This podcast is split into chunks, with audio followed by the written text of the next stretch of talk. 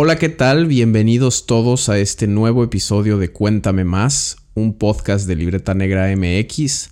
Yo soy su anfitrión, Daniel Salinas Córdoba. Y pues aprovecho, los invito antes de comenzar a que nos sigan en nuestras redes sociales, ¿no? Estamos en Twitter, en Facebook, eh, como Libreta Negra MX y también si gustan apoyarnos eh, pueden hacerlo por Coffee y PayPal y también, claro, compartiendo nuestros contenidos. El día de hoy eh, les preparé un episodio especial, ¿no? Es un poco más, es poco diferente a lo que normalmente hacemos, que tengo un invitado a quien entrevisto y hablamos un poco de su trabajo, etc.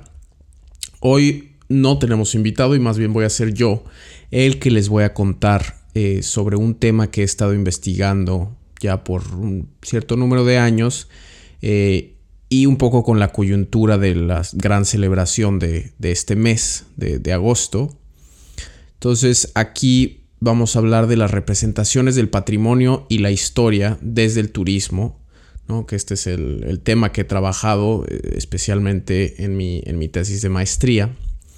Y especialmente vamos a hablar sobre cómo la conquista de México Tenochtitlan ¿no? fue narrada y representada en guías turísticas del siglo XX. Como les decía, esto es por dos razones principalmente, ¿no? Una es sí, aprovechando este gran aniversario, la conmemoración de los cinco siglos de, la caída de Tenochtitlán ante el ejército hispano-indígena, ¿no? liderado por Hernán Cortés, que se celebró el pasado 13, viernes 13 de agosto. Eh, y bueno, yo quería pues un poco, desde mi especialidad, mis estudios, ¿no? Eh, agregar a la discusión y pues a la mejor comprensión de cómo estas narrativas de este tan importante evento han sido construidas y difundidas, en este caso desde el turismo. El segundo motivo por el cual eh, pues decidí hacer este episodio eh, es, contándoles de esto sin un invitado, es eh, justamente porque ese mismo día del, aniversario, el, 13 de agosto, participé en un congreso internacional presentando justo sobre este tema que hoy les voy a estar comentando, platicando.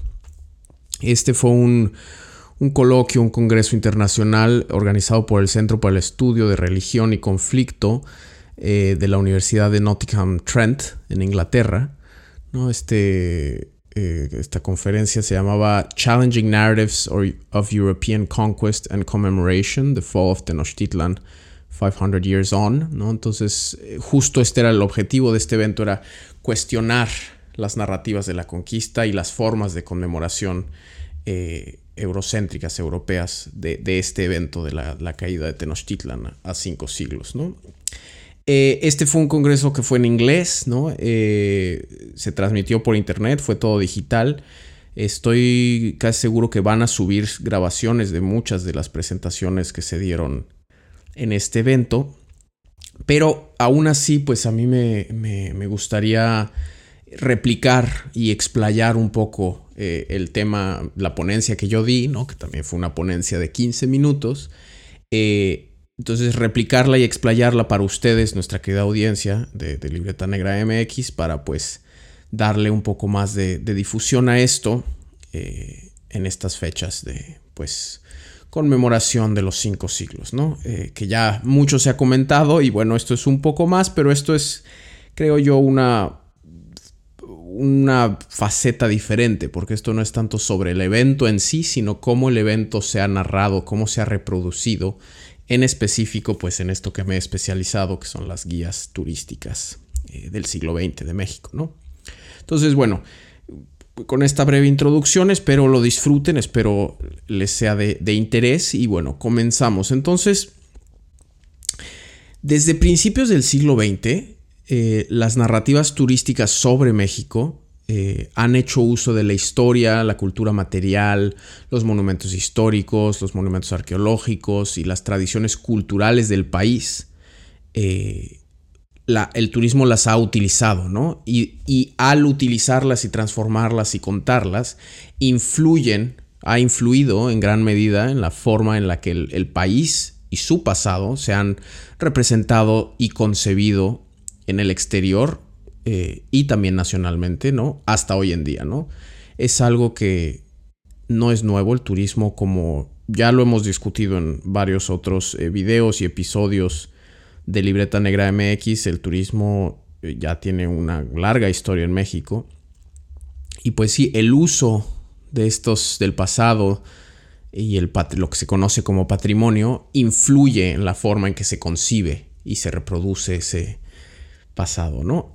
Y en este sentido, la conquista de Tenochtitlán, eh, la caída de Tenochtitlán en 1521, y, al igual que los primeros años del periodo colonial en el siglo XVI, eh, y los restos materiales de estos procesos, es decir, los edificios, los inmuebles, los objetos, no son una excepción. ¿no? Estos han formado parte de la forma en que el turismo pues, representa a México y su, pasado. ¿no? Tradicionalmente el, turismo y la literatura turística, es decir, guías, folletos, pósters, etc., en la academia al menos han sido descartadas como algo superfluo, ¿no? Solamente relacionado con el consumo, con el ocio. Esto ha sido tradicionalmente, pero eh, pues en realidad juegan un papel muy importante justo en la construcción, difusión y consolidación de las concepciones públicas que se tienen sobre la historia y el patrimonio de un lugar, ¿no? en las últimas dos, tres décadas esto cada vez se ha vuelto más claro, ¿no? Y, en diferentes ramas de la, academia, ¿no? En humanidades, ciencias sociales, eh, ha habido un interés creciente en justo estudiar la historia del turismo y también en utilizar estos textos e imágenes turísticas como fuentes históricas. Esto es porque a través de la formación de narrativas, de imágenes, de discursos turísticos y la representación de monumentos y tradiciones culturales, la industria turística y sus promotores han jugado un papel activo en la definición, creación y reproducción, muchas veces que es de arriba hacia abajo, digamos, de las nociones de historia y patrimonio nacional que se tienen en este caso en México, ¿no? En todos lados yo creo este juego opera, pero en México pues es lo que yo he estudiado y es eh, bastante visible.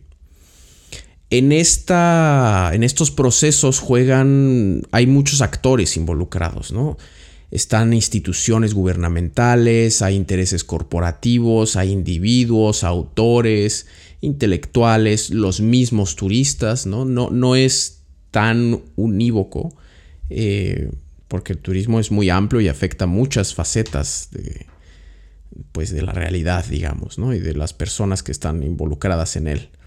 Eh, y bueno, una forma de estudiar estos procesos es justo mirando a las guías turísticas, que son realmente documentos riquísimos en información que nos dicen mucho no solo sobre el lugar del que están hablando, sino también sobre sus autores y sus públicos, ¿no? ¿Quién los escribió estas guías y para quién fueron escritas?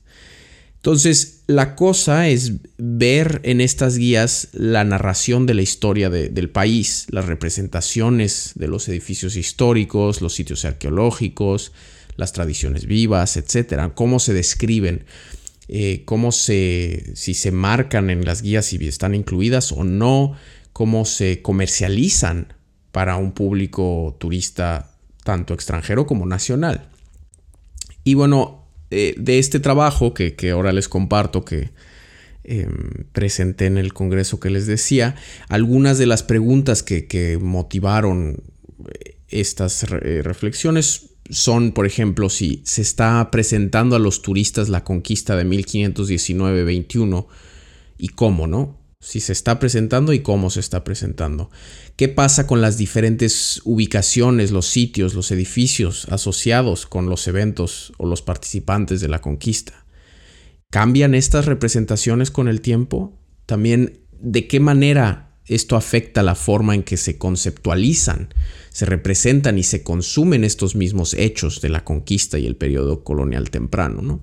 Estas fueron un poco mis interrogativas eh, a las cuales fui trabajando al hacer esta investigación, que como mencionaba surge mucho también de lo que realicé en mi tesis de maestría, que era un no era enfocado en la conquista, fue como revisitar mi, investigación de, la tesis de maestría con el poniendo el lente ahora sobre los eventos de 1519-1521 y las primeras décadas del siglo XVI. ¿no? Entonces, vamos a explorar esto. Primero me gustaría empezar viendo un poco exactamente pues al, al material, a las guías turísticas, por qué son eh, buenos eh, lugares, buenas herramientas, ¿no? fuentes para explorar estas preguntas. Eh, para mi investigación, ¿no? la de la tesis y de este trabajo, la hice siguiendo metodologías de diferentes disciplinas, ¿no? de, estudios de turismo, de estudios de patrimonio, algunas cosas de geografía humana y de arqueología. Los trabajos de autores como por ejemplo Estela Marine Roig, eh, Boke van Gorp y César Villalobos Acosta. ¿no? Estela María Roy es, eh, ella es española, especialista en, turismo. Boke van Gorp es, es una geógrafa eh, holandesa. Y César Villalobos Acosta es un arqueólogo mexicano. Y sus trabajos, pues justo en representación turística, etcétera, fueron claves para desarrollar yo mi, metodología de análisis de las guías turísticas. En un poco este planteamiento metodológico teórico, el turismo se concibe como un fenómeno social que se explica y transmite a través de múltiples narrativas, hechas a partir de una serie de discursos, imágenes y representaciones, todas las cuales contienen diversos valores y elementos de identidad. En este sentido, las guías turísticas establecen agendas normativas. ¿Qué es esto? Es decir, que las guías influyen en los turistas, dirigen su mirada, dirigen sus acciones, indicando lo que hay que ver y lo que no se puede perder uno al viajar, ¿no? Entonces, eh, las guías tienen un papel muy importante porque es lo que pues reproducen el mundo para el turista que no conoce este mundo que está visitando. Las guías hacen una eh, pues selección realmente de lo que se tiene que ver, ¿no? Entonces, esta selección justamente eh, no responde solo de cómo se presentan las cosas, sino también de qué es lo que se presenta. Y también al hacer análisis de estas guías, pues no solo hay que ver qué está presente, sino también qué está ausente, porque eso nos puede decir muchas cosas también. Y obviamente esta selección responde pues a valores, ¿no? Ciertos valores, ciertos intereses, tanto de los autores que producen estas guías como teniendo en cuenta a los públicos que las van a consumir. ¿No? Iremos desarrollando un poco esto eh, en el episodio, viéndolos con ejemplos y detalles. Entonces, vemos como, por ejemplo, una guía oficial publicada por una autoridad nacional, digamos el INA, ¿no? Por ejemplo, varía mucho de una guía comercial hecha por una editorial transnacional, por ejemplo, ¿no? O sea, Lonely Planet, National Geographic. El discurso y las imágenes que reproducen cada una son diferentes porque tienen pues diferentes intereses y diferentes valores. Entonces, justamente pues las guías turísticas son poderosos agentes proyectores de imágenes, ¿no? Generan y proyectan imágenes y discursos.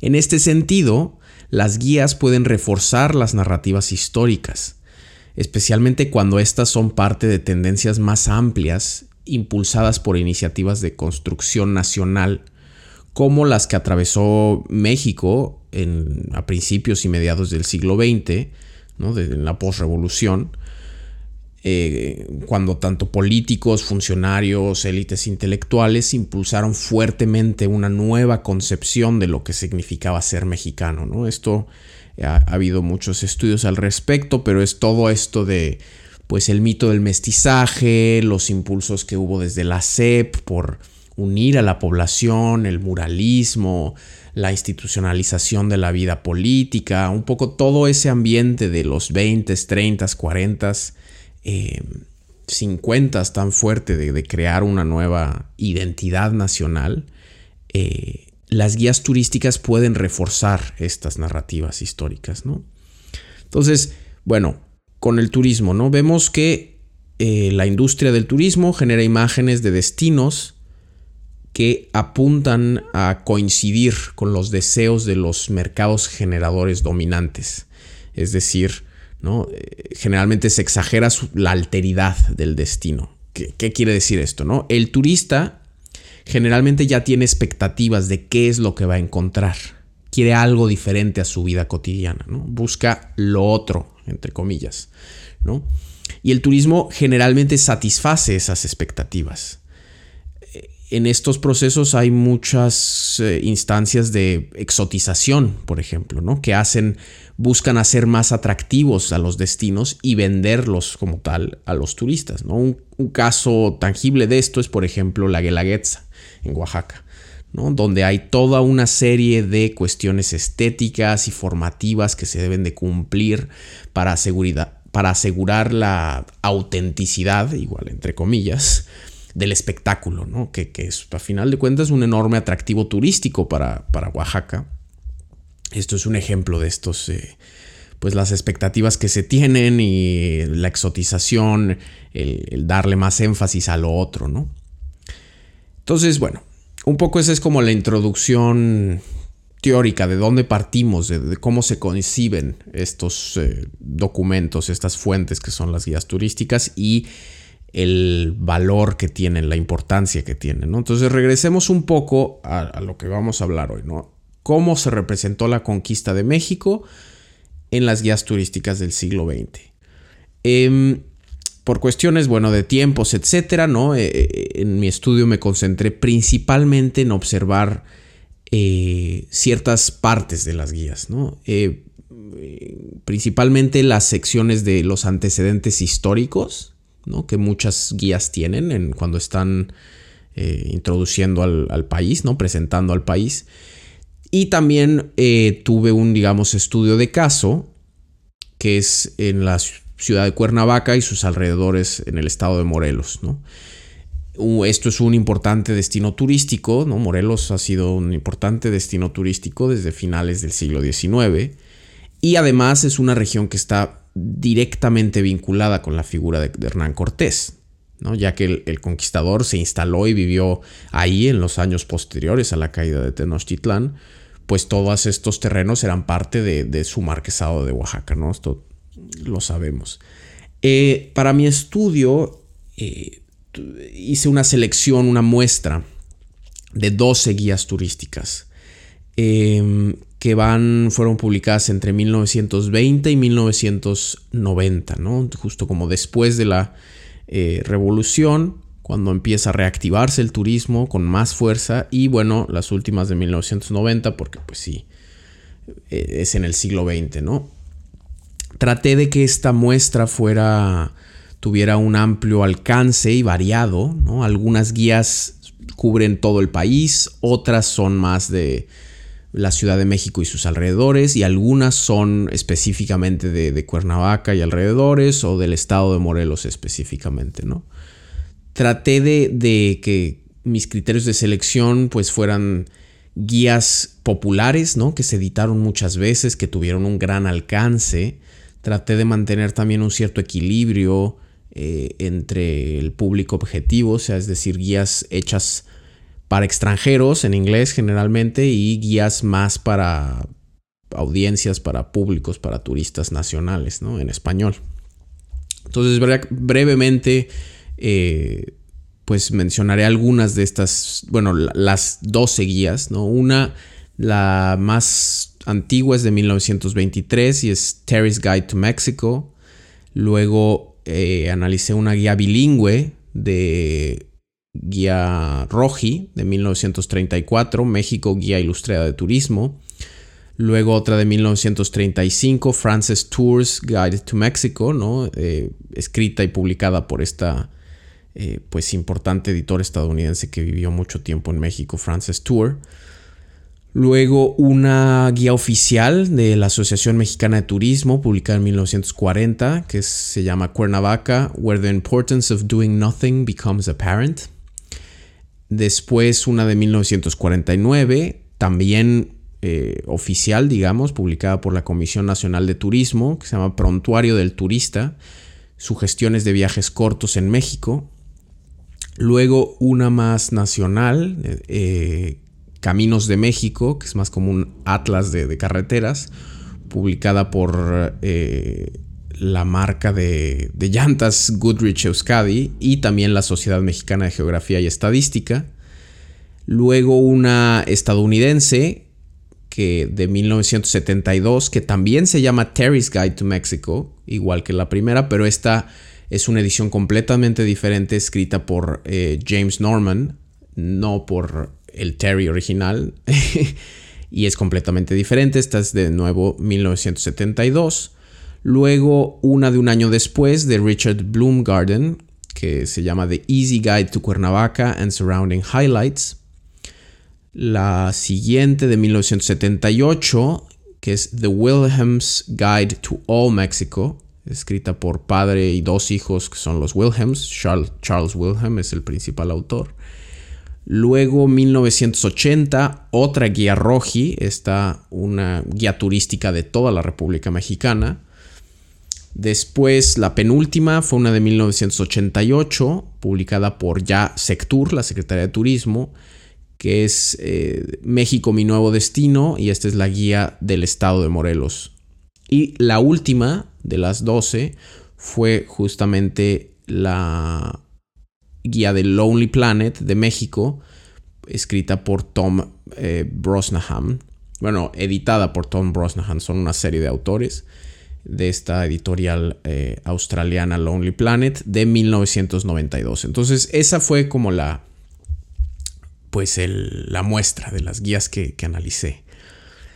Lo que hice con estas guías fue un análisis de contenido, en este caso analizando las formas en que se narran los eventos de la conquista, así como la forma en la que se describen los sitios históricos del, periodo colonial temprano, ¿no? en las primeras décadas del siglo XVI. Este análisis de contenido tuvo dos partes, digamos, una es una revisión buscando el qué, ¿no? ¿Qué se dice? ¿Qué sitios se incluyen como destinos y qué no, ¿no? Y un segundo análisis es ya el cómo, que es precisamente la forma en que se describen, la forma en que se representan, se caracterizan estos elementos, elementos previamente identificados en las guías de, la muestra, ¿no? Entonces pasemos ya al mero mole, las narrativas sobre la conquista. Eh, mirando justo en estas secciones de la historia de las guías, eh, pues algunas las tienen presente, otras no, pero es, curioso cómo a, menudo en las guías la historia se ve eh, tanto como algo que ayudará al visitante a comprender más el, lugar que están visitando, ¿no? Como eh, un, algo que también agrega valor a los destinos, ¿no? Como una, una cualidad que les agrega, les da mayor importancia. Eh, es algo que la historia y es algo que hace que un país, un lugar o un, sitio sea único y diferente. Entonces, eh, respecto a la conquista, ¿no? El, el estilo y el énfasis varían mucho según los autores, las audiencias objetivo, los tiempos en las que fueron publicadas, pero hay algunas tendencias claras, ¿no? Principalmente lo que se encuentran son diferentes versiones de estas típicas narrativas en torno a la conquista, ¿no? Muy eurocéntricas, a menudo también muy nacionalistas, ¿no? Eh, muchas de las guías, especialmente las, las primeras, eh, están, tienen narrativas muy románticas, llenas de acción y de descripción justo de, los hechos de la conquista de, Tenochtitlan. Y otras son mucho más sucintas, ¿no? Eh, incluso hay algunas que, apenas si mencionan a la conquista directamente o a los personajes asociados con ella, ¿no? Por ejemplo, la de Frances Tour de 1935. Eh, muchas de estas guías también presentan visiones, pues sí, muy hoy consideradas muy anticuadas, ¿no? Eh, inclusive racistas respecto a los pueblos indígenas del pasado, ¿no? Muy eurocéntricas sobre pues, el poderío de los españoles, digamos. Esto es algo, como decía, mucho más marcado en las guías extranjeras y las más antiguas, ¿no? De la primera mitad del siglo XX. Pero pues se sigue encontrando también por ahí en algunas más nuevas. Y en guías nacionales inclusive, no, no solo las extranjeras.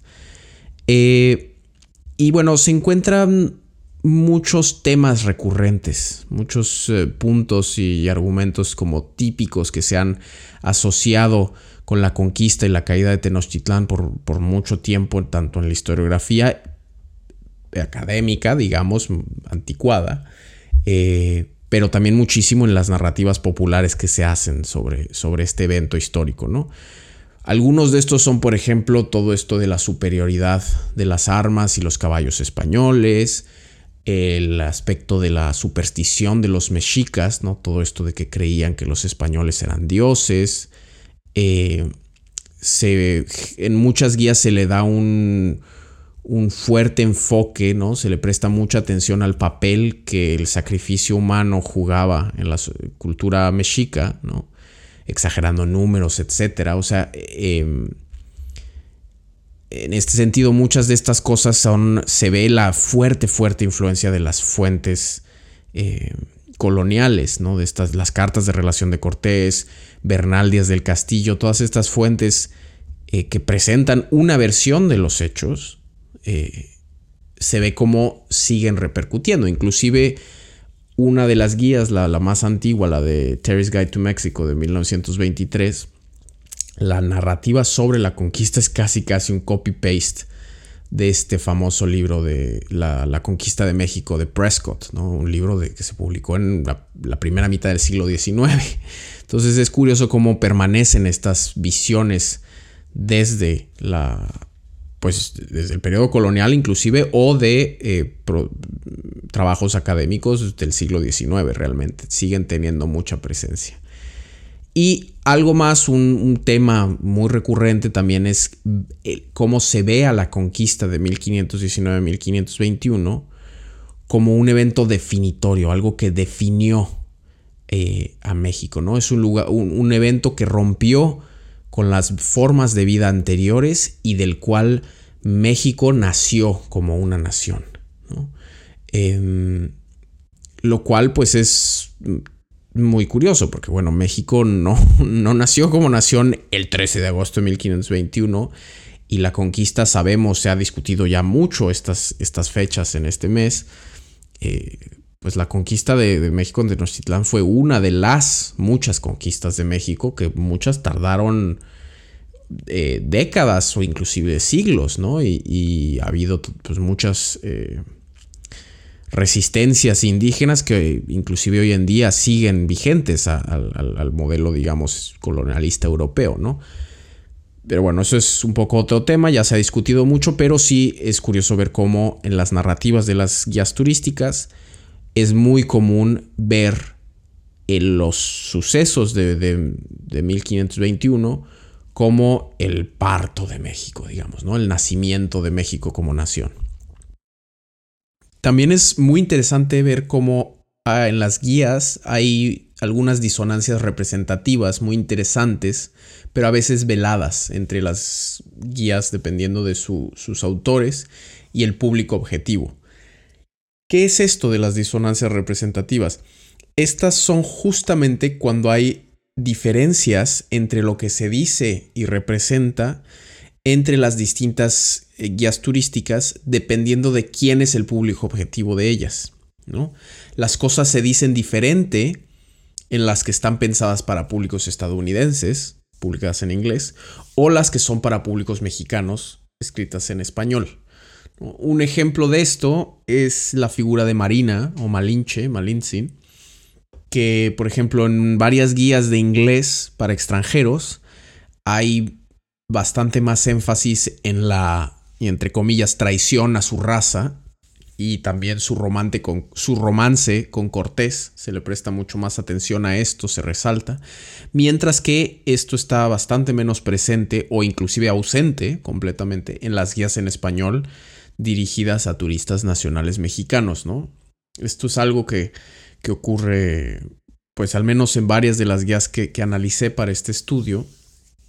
Y es muy curioso ver cómo se dan estas diferencias dependiendo. Eh, un caso muy curioso es justo la guía de la guía Roji de 1934, porque esa es bilingüe, ¿no? Es una guía hecha en México, pero tiene una parte en español y una parte en inglés. Entonces uno pensaría que el discurso que, promueve, ¿no? que difunde esta guía es exactamente lo mismo, pero no, justo leyendo atentamente tanto la versión en español como la versión en inglés, es que se puede dar cuenta uno de estas pequeñas diferencias en cómo es que se dicen las cosas, qué información se incluye, qué adjetivos se usan y a veces sí hay diferencias entre lo, lo, que es para los extranjeros y lo que es para los nacionales, ¿no? Entonces esto es curioso de, notar cómo cambian las formas de, presentar las cosas, ¿no? Un caso más, ¿no? Eh, bueno, unos ciertos casos respecto a la conquista, las primeras décadas de la colonia y cómo se usan y se representan en las guías, ¿no? Voy a destacar tres, tres puntos más. El primero es en torno a la figura de Cortés. ¿no? Esta, pues una de las figuras que más atención se le ha prestado, eh, tanto en historiografía como en las narraciones populares de, estos sucesos. Y en las guías, pues esto no, no es tan diferente. Generalmente Cortés figura mucho, ¿no? Hay algunas que no figura tanto, pero por lo general, especialmente las primeras, las más antiguas, a, Hernán Cortés se le presenta como con una luz bastante positiva, ¿no? como el héroe, el, gran conquistador, y eso es una cita de una de, una de las guías, ¿no?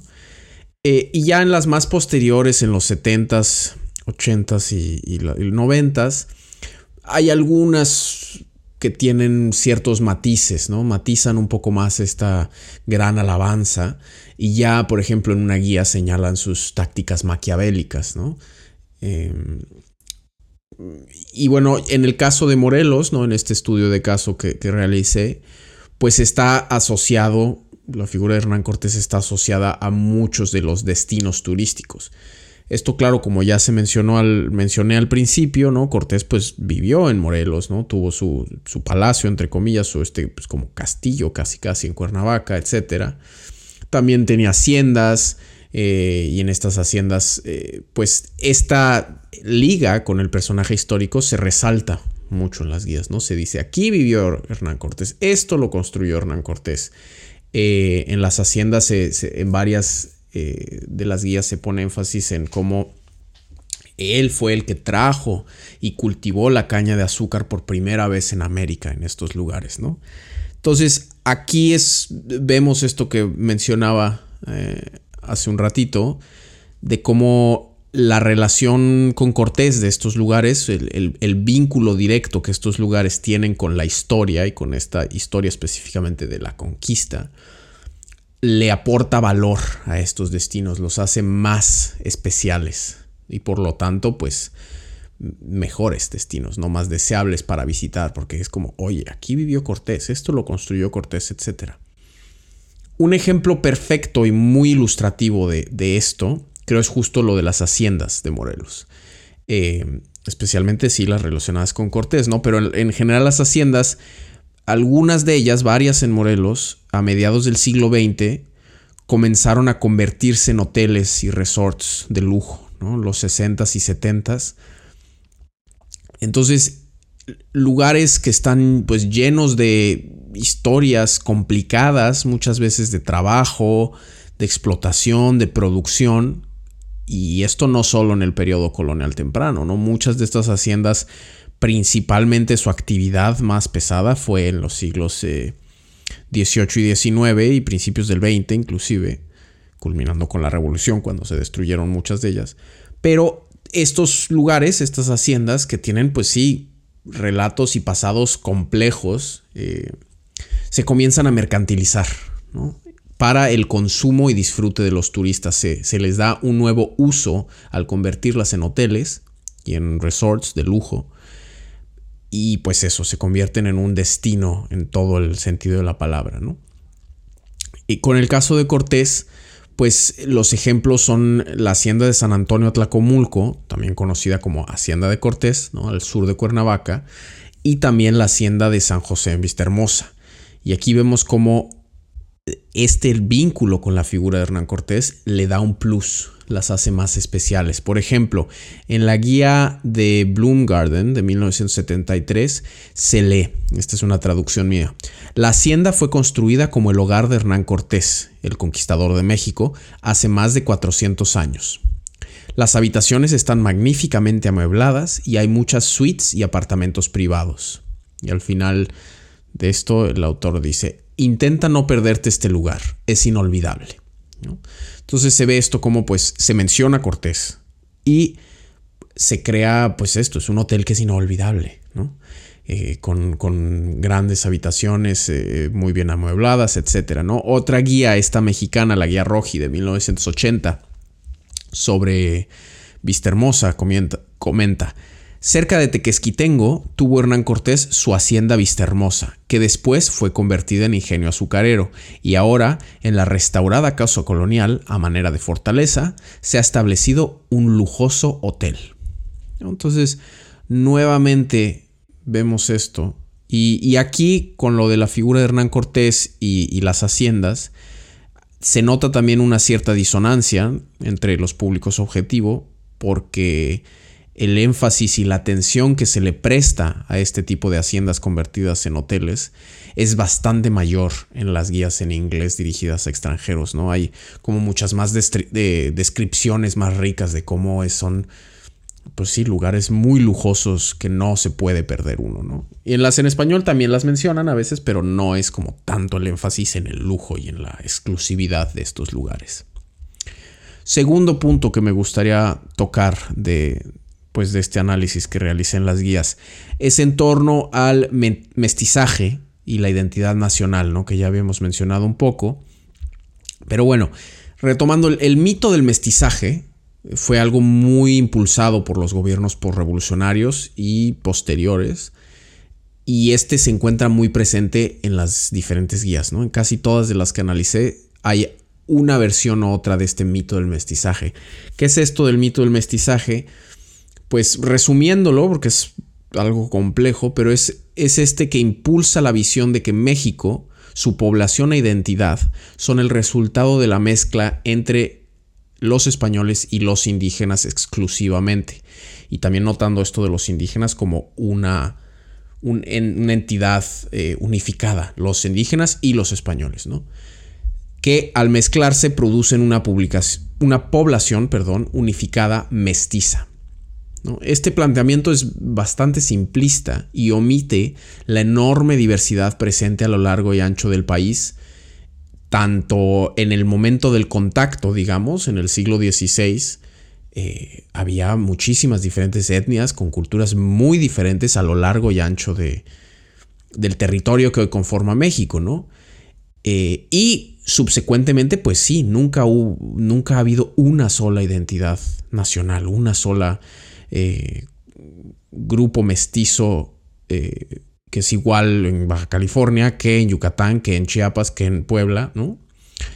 Y también ignora, eh, pues, o oculta inclusive las, las, importantes influencias, tanto humanas como culturales, que, que se han tenido provenientes de África, ¿no? Por medio de las personas negras que fueron trasladadas al territorio en calidad de esclavos, por el tráfico transatlántico de esclavos, esclavista, o por ejemplo de Asia, ¿no? que, que hubo una influencia directa, muy, muy fuerte, directa desde eh, Asia, desde Filipinas, producto de, la nao de China y todos esos, todos esos intercambios de bienes, de cultura, de personas, etc. Y muchas otras olas de migraciones que ha habido en México más recientemente, que claro han tenido eh, influencia en, pues, qué es hoy México, ¿no? Em, pero bueno, esto del mito de mestizaje es un tema muy complejo, bastante discutido últimamente. Recomiendo mucho, si gustan saber más, eh, el trabajo de Federico Navarrete, eh, este gran historiador de la UNAM, especialmente su libro México Racista, una denuncia, que ya tiene una serie de años, pero ese libro es muy, muy bueno, muy recomendable como de, para estos temas sobre, pues sí, el racismo en México y un poco de dónde viene todo esto del mestizaje, de que todos en México somos iguales porque somos mestizos, lo cual pues es un mito, no es, no es una realidad, ¿no? México es súper diverso, pero bueno, Regresando a las guías, en este sentido, de nuevo, la conquista se ve como el nacimiento de la nación y como el nacimiento de la identidad mexicana moderna. ¿no? Eh, entonces, por ejemplo, en la guía de 1972, la Terry's Guide de 1972, se menciona, se dice tal, y cito, el establecimiento del dominio español inició un periodo largo y relativamente pacífico en la historia de México, durante el cual se sentaron las bases del México moderno. El imperio español en México duró 300 años. Durante su apogeo se construyeron las grandes ciudades coloniales, las hermosas iglesias y edificios históricos. También durante este tiempo, españoles e indios iniciaron el largo proceso de fusión que iba a producir el mexicano actual. Entonces es esto, ¿no? Fue a partir de la conquista y durante la colonia cuando se dio esta mezcla, que es lo que crea al México presente. Eh, y esto es, este es un ejemplo, pero hay diferentes motivos, eh, como variantes de, esta, de este discurso a lo largo y ancho de, las, de casi todas las guías. En las más posteriores, especialmente en la Lonely Planet de 1992, hay ciertos indicios de cambio en este sentido. Se reconoce que hay mucha más diversidad, pero la conquista todavía se ve como este evento único de donde surgió el México moderno. Eh, y eh, pues se, sigue diciendo, ¿no? Y una, cita es que eh, la mayoría de los mexicanos, al ser mestizos, de una mezcla entre indios y europeos, son descendientes de ambas culturas, ¿no? Y tiene, esta es otra cita de la misma Lonely Planet 1992, entre comillas, México es una tierra de extraordinaria diversidad. Grandes culturas e imperios florecieron aquí hace más de mil años y sus, descendientes, más de 50 pueblos indios distintos, cada uno con su propio idioma, mantienen vestigios de estilos de vida tradicionales, incluso en medio de una modernización desenfrenada. Entonces esto es en 1992, eh, cuando se cumplieron los 500 años, de hecho, de, la llegada de Colón al continente americano se empieza ya a notar este cambio de que, pues sí, hay muchos Méxicos, ¿no? La identidad mexicana no es una sola, pero sigue presente esto de ver a la conquista como el origen del México moderno, ¿no?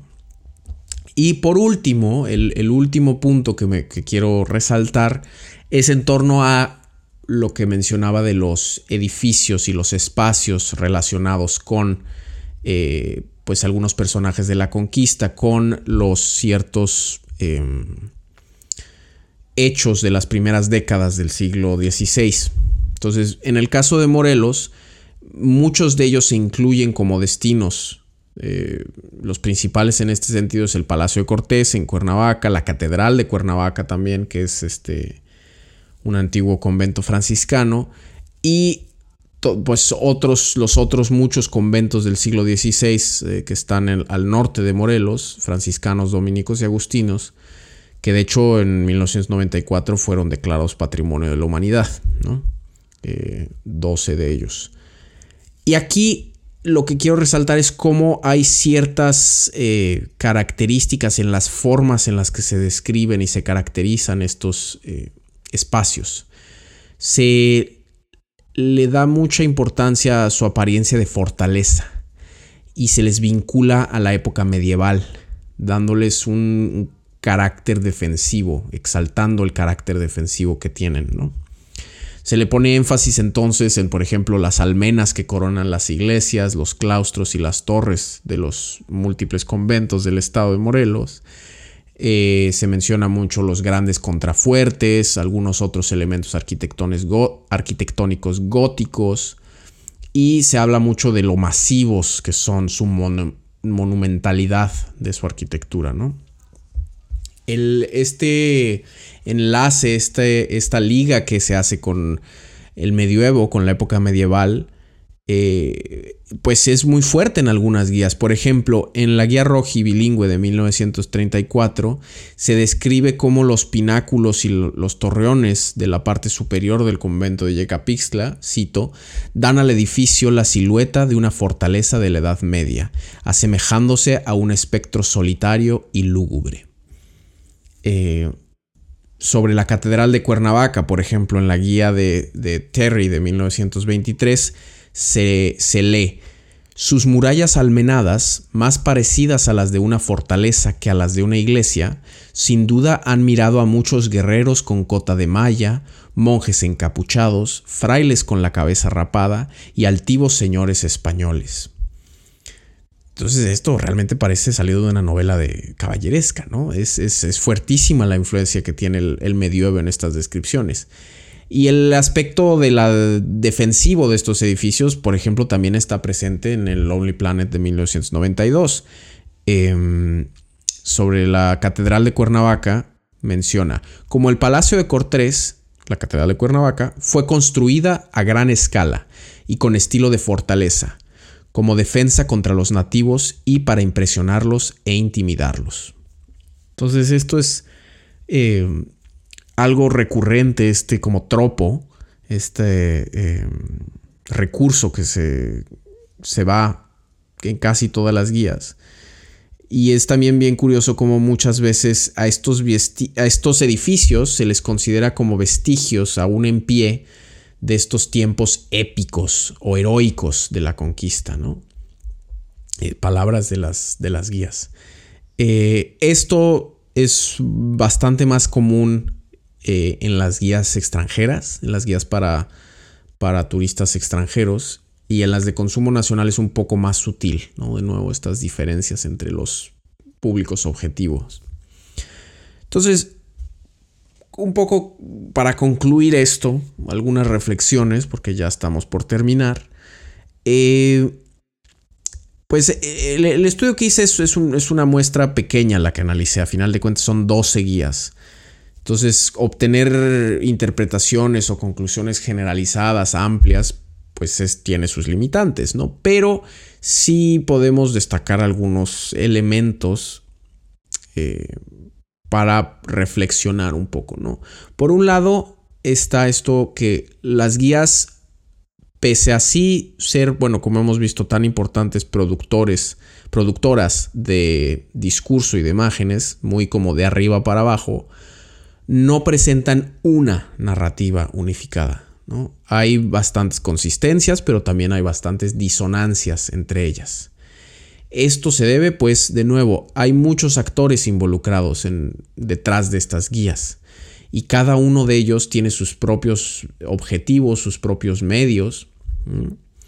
Y muchísimo de estas diferencias, de estas disonancias, depende nuevamente de la audiencia a la que se dirige y de los antecedentes de los autores, es decir, quiénes son los que están escribiendo. Si esos son eh, más de corte académico, si son periodistas, si son viajeros, si es una institución oficial, si son mexicanos, si son extranjeros, etcétera, ¿no? Finalmente, la, narración y las representaciones que, que se dan en las guías sí son muy como de arriba hacia abajo. Eh, especialmente de cómo se presenta la historia, cómo se presenta el patrimonio.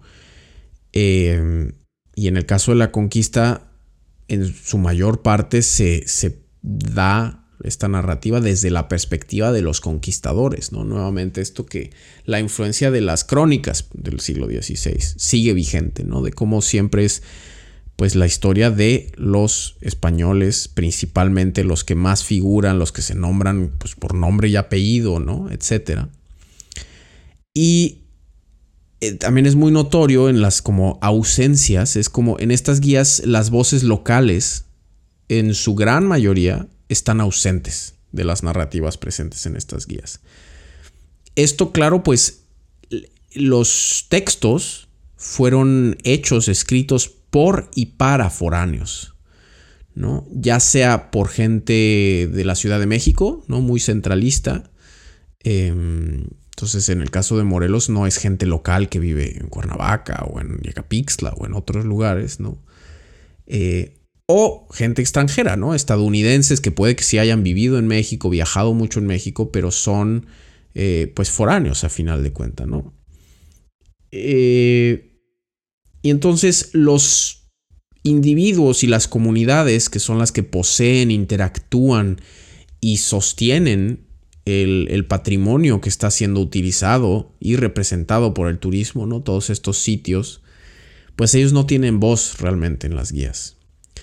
Em, y esto ignora pues que en la relación entre el turismo y el patrimonio hay otros actores, además de, de estos que generan estos discursos, ¿no? Están, por ejemplo, las pequeñas empresas relacionadas con el turismo, la población local, los guías turísticos, ¿no? Los que dan en sí los tours in situ, no, no por escrito, sino caminando, pues estos obviamente no están presentes en las guías. Entonces, es necesario más investigación para explorar estos otros aspectos, ¿no? La, la, creación de narrativas, imágenes y discursos. Eh, se necesita pues encontrar maneras de tener en cuenta estas otras voces. Y ahora, pues, ¿qué está pasando? ¿no? Ahora, más que antes, claro, con el COVID como un paréntesis, pero en el siglo XXI el turismo juega un papel importantísimo en la construcción y difusión de narrativas históricas y nociones de patrimonio también, ¿no? ¿Qué es el patrimonio? ¿Qué es lo que vale? ¿Qué es lo que hay que ver de un país? porque es importante, ¿no? El, turismo tiene un papel muy fuerte ahí, eh, nos guste o no, pero sí tenemos que cuestionarnos qué tipo de historias están siendo contadas, ¿no? Y también las historias de quién. Entonces, con esto me gustaría cerrar eh, por hoy. Espero les resulte interesante este mm, episodio, esto que les conté, un poco de, mi trabajo eh, y mis, investigaciones personales. Eh, les quiero pues agradecer mucho por, su atención y pues invitarlos a que nos, nos sigan. A mí personalmente me encuentran en Twitter e Instagram como arroba Daniel Salinas 00 y a Libreta Negra MX pues nos encuentran también en casi todos lados, en YouTube, en Twitter, en Facebook, así como Libreta Negra MX. Igual estamos en todas las plataformas de podcast, em, en, en, Himalaya, iBox, Spotify, etc. Y pues suscríbanse, síganos para conocer más de nuestros contenidos y nuestros programas que hacemos con mucho cariño para, para su consumo. Y también eh, pues además de suscribirse, de consumir justo los contenidos que producimos, eh, pues nos pueden apoyar más aún recomendándonos, ¿no? Con amigos, con familiares que creen que puedan eh, interesarles nuestros videos, nuestros podcasts, etc. Y si quieren apoyarnos un poco más, pueden invitarnos un, un café digital a través de Coffee o de PayPal. Pues estos apoyos económicos realmente nos ayudan a crecer, a mejorar y a seguir produciendo eh, nuestros episodios para, todos ustedes. Encuentran en la, en la descripción del episodio abajo, encuentran todos los links a nuestras redes sociales y al coffee, etc. Y pues agradecerles muchísimas gracias por su atención y nos vemos en dos semanas eh, con un episodio más de Cuéntame más. Hasta luego.